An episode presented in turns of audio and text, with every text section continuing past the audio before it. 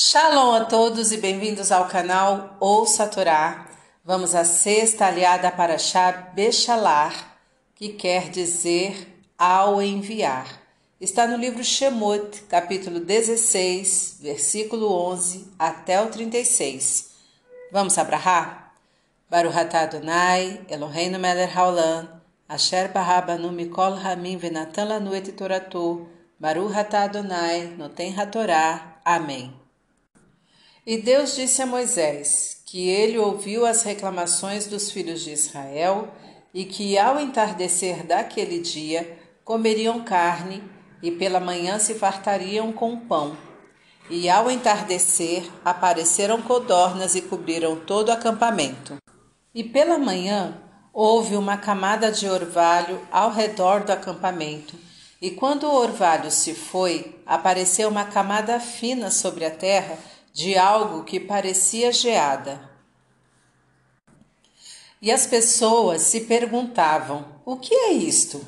Pois não conheciam este fenômeno. E Moisés disse: Este é o pão que Deus vos deu para comer. E ele ordenou que cada homem devesse recolher dele um homer por cabeça para levar para sua família. E os filhos de Israel assim fizeram, e não sobrou para os que recolheram muito, nem faltou para os que recolheram pouco. Cada pessoa teve conforme a sua necessidade. E Moisés disse ao povo para não deixar sobrar nada até o dia seguinte. Mas algumas pessoas não obedeceram, e na manhã seguinte o alimento começou a cheirar mal e, e a criar vermes. E Moisés irritou-se com, com esta falta de obediência e o alimento, ao esquentar-se ao sol, se derretia. E no, e no sexto dia, recolheram em dobro, e os líderes da congregação vieram anunciar este fato a Moisés. Este, por sua vez, lhes falou: Deus disse: Amanhã é o dia de repouso, sábado santificado é para o nome. Cozinhem e assem e armazenem hoje para o dia seguinte e armazenaram o alimento até o dia seguinte, e não cheirou mal, nem apareceram nele vermes. E no sétimo dia Moisés disse ao povo: Comam hoje, pois é sábado para Deus. Hoje não achareis o alimento no campo. Seis dias o recolhereis, e no sétimo dia, que é sábado, não haverá dele. Mas no sétimo dia saíram do povo para recolher e não acharam. E Deus disse a Moisés: Até quando se recusarão a obedecer meus preceitos e minhas leis? Vejam que Deus vos deu o Shabat, sábado.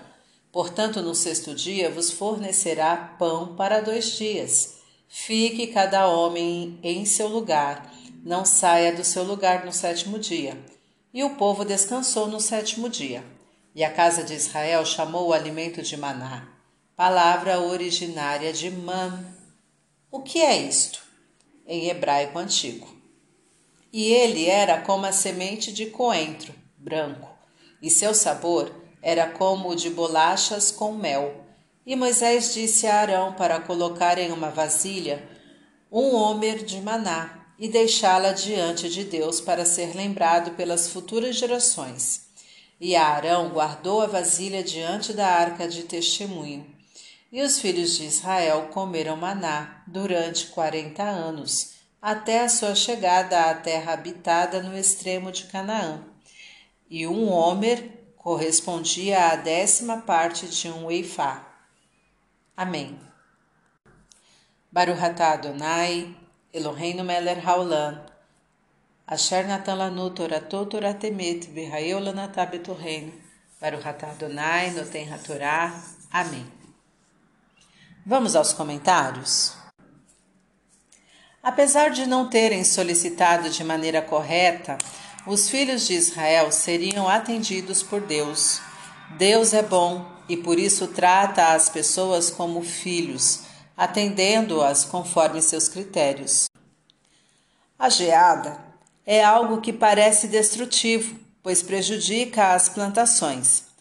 Ao saberem que este fenômeno correspondia ao pão que Deus lhes estava mandando do céu, as pessoas ficaram atônitas, perguntando-se como algo que destruía alimentos poderia se constituir no próprio alimento. Não sabemos de onde virá nosso sustento. O que pode parecer algo totalmente negativo pode se transformar em riqueza, desde que enviado por Deus. Não devemos, portanto, menosprezar o que nos acontece e nos é oferecido, pois talvez daí provirá a nossa felicidade. Aqueles que recolheram menos do que o necessário tiveram completa a sua cota, e aqueles que colheram mais do que o necessário tiveram subtraído o excesso. Não se deve querer mais do que o necessário, nem se acomodar com a falta de recursos essenciais. Tem pessoas que só se preocupam com o futuro, sem aproveitar o presente. Deus quer que saibamos dar valor ao presente e não nos preocupemos demasiado com o futuro. Devemos confiar nele. O mau cheiro impregna o ambiente, fazendo com que as pessoas tenham repugnância, mesmo estando a uma boa distância da origem do mesmo. Os vermes se aproveitam da podridão. As pessoas que adquirem bens além de sua necessidade, de maneira que não se coaduna com os preceitos divinos, ficam cercadas de aproveitadores e se tornam famosas pelos métodos mal cheirosos que empregam. O alimento que caiu do céu e que, portanto, era superior aos demais alimentos, simboliza aqueles que se acham superiores ao de, aos demais. O Sol, que permite a existência da vida na Terra, simboliza a presença divina. O derretimento simboliza a submissão. Por mais que alguém se ache superior aos demais, terá que se submeter diante de Deus, perante quem se torna ínfimo. Devemos nos sentir humildes diante da presença divina que é constante. Deus testa o ser humano colocando-o em situações em que terá de decidir se obedece ou não às suas ordens. As tentações são grandes, mas, uma vez vencidas, são largamente compensadas. Diante disso, temos que nos perguntar sempre: até quando nos recusaremos a obedecer aos preceitos e leis divinas? Deus descansou no sábado e quer que todos assim o façam. Aqueles que creem nele e não trabalham no sábado, certamente não terão prejuízos materiais. Deus compensará a seu modo o que não foi faturado no dia de descanso. Devemos contar às futuras gerações todos os milagres que Deus fez para nós, bem como para o nosso povo, e isso deve ser feito com o maior realismo possível, guardando de preferência provas dos fatos ocorridos a memória das pessoas é fraca, principalmente para se lembrar das bondades de Deus também e também do próximo. Enquanto os filhos de Israel estavam com dificuldades em cultivar seu próprio alimento, Deus os provia através de um único elemento, o maná, que valia por todos os alimentos existentes.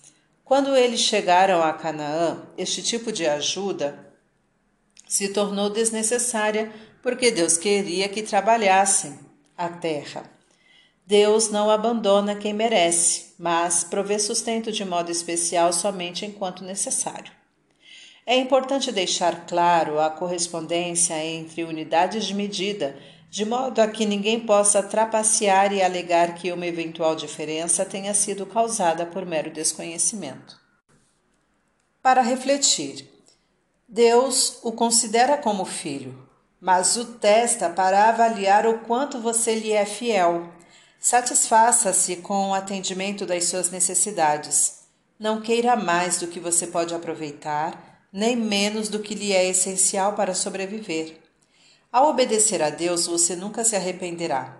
Mesmo que pareça à primeira vista que terá prejuízos, Deus sempre compensa a seu modo aqueles que lhe obedecem. Saiba que não existem coincidências.